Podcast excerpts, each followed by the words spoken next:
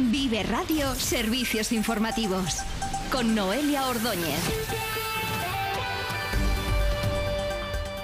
Buenas tardes, comenzamos servicio informativo en Vive Radio. A esta hora rozamos los 10 grados en Burgos, 12 en Aranda y 15 en Miranda. Burgos se ha convertido en la ciudad con la instalación solar de autoconsumo más grande de toda Castilla y León y una de las más grandes de España.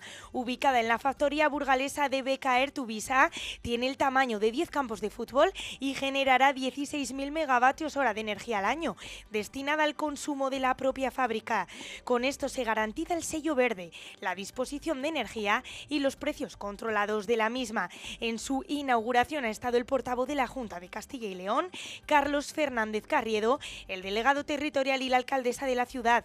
Fernández Carriedo ha explicado que hay prevista una línea de apoyo para el autoconsumo energético de empresas con 75 millones, con una demanda que alcanza inversiones de 460 millones, siendo Burgos la mayor beneficiaria con 95 millones de euros. Nuestra línea de apoyo que está ya convocada supone 75 millones de euros de convocatoria y está generando un volumen muy importante de demanda. La que tenemos en Castilla y León actualmente en términos de inversiones movilizadas supondría un total de 460 millones de euros en total para autoconsumo energético y de esa cifra Burgos es la que absorbe el mayor volumen total porque absorbe un total de 95 millones. Por su parte, el director de la planta, Gustavo Lázaro, ha destacado que energía y ecología deben ir de la mano y no ser enemigos. Que no sean dicotomías que sean enfrentadas, sino que busquemos maneras de poderlo hacerlo realidad.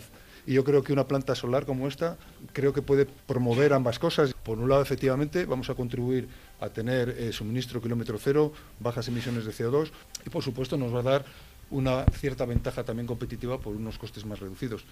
Con esta nueva instalación solar que supone 10 millones entre lo privado y lo público, se conseguirá reducir la emisión de gases en un 46% para el año 2030.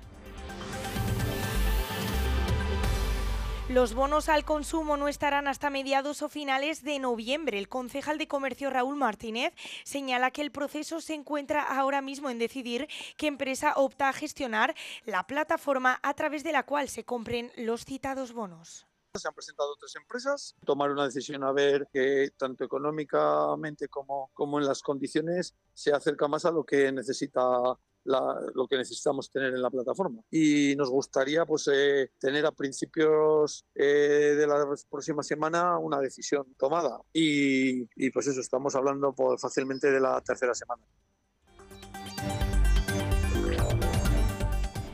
La Asociación de Jóvenes Empresarios de Burgos ya tiene finalistas para su premio Joven Empresario 2023. 27 años de estos galardones que buscan generar riqueza, valorar el emprendimiento y crear nuevos puestos de trabajo. Juan Cobo de Delicatessen Castro Valnera en Espinosa de los Monteros, Casilda Delgado de Quiropráctica Burgos, Diego Lázaro de Salbur Arquitectos Técnicos y Juan Diego López de Metalbur en Villalvilla de Burgos son los cuatro finalistas. El ganador se dará a conocer el próximo 8 de noviembre en el Salón de Actos Cultural Cordón, donde recibirá una escultura, regalos en especie que ayuden a su desarrollo empresarial y una matrícula gratuita en el Máster Universitario Oficial en Marketing de la Universidad Isabel I.